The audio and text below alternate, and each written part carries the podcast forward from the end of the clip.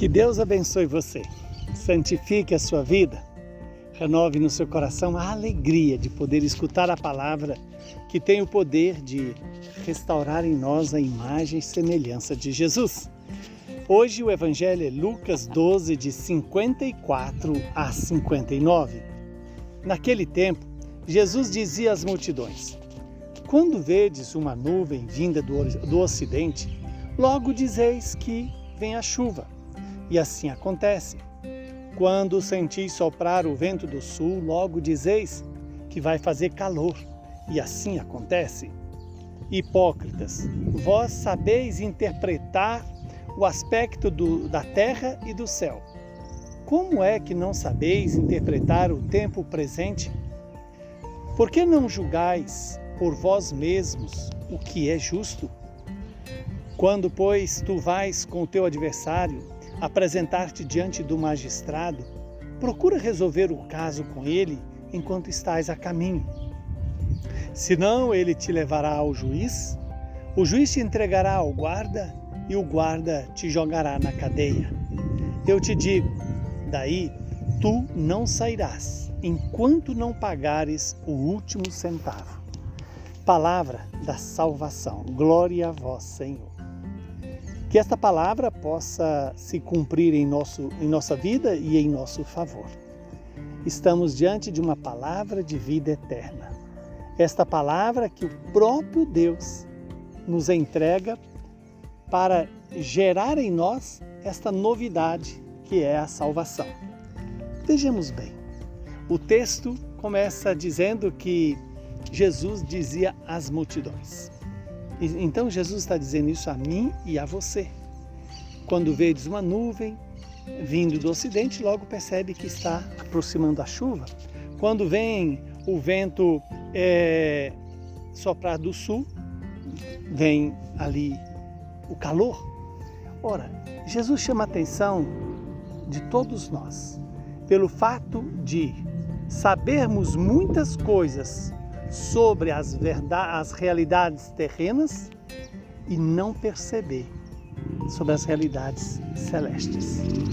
Às vezes compreendemos muito as coisas deste mundo, mas não buscamos conhecer aquilo que nos leva aos céus.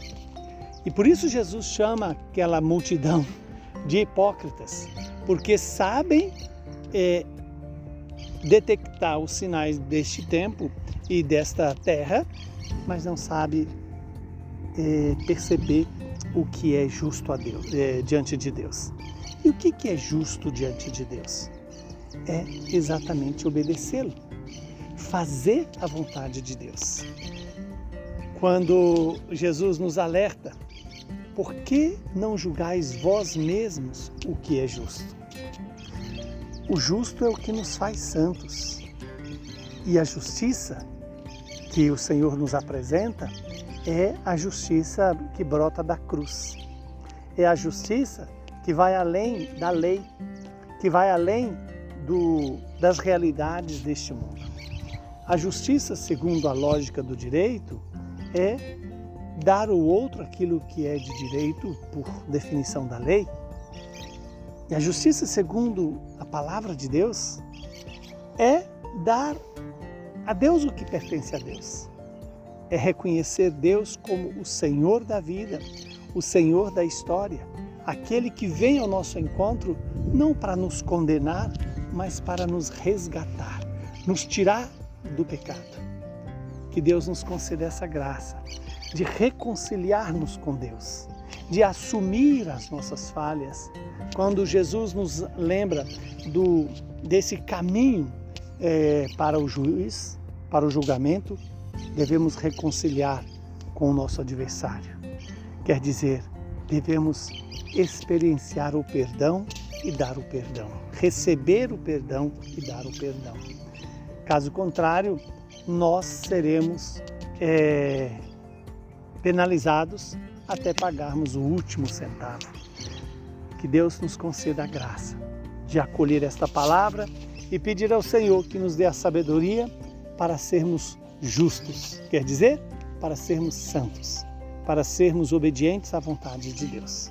Abençoe-nos o Deus Todo-Poderoso, que é Pai, Filho e Espírito Santo.